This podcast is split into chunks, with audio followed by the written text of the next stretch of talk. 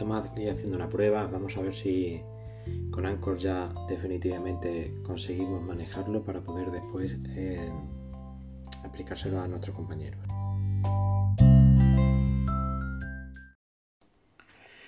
Vamos a meter otra cosita a ver si esta es la cuarta prueba y a ver qué hacemos con ella.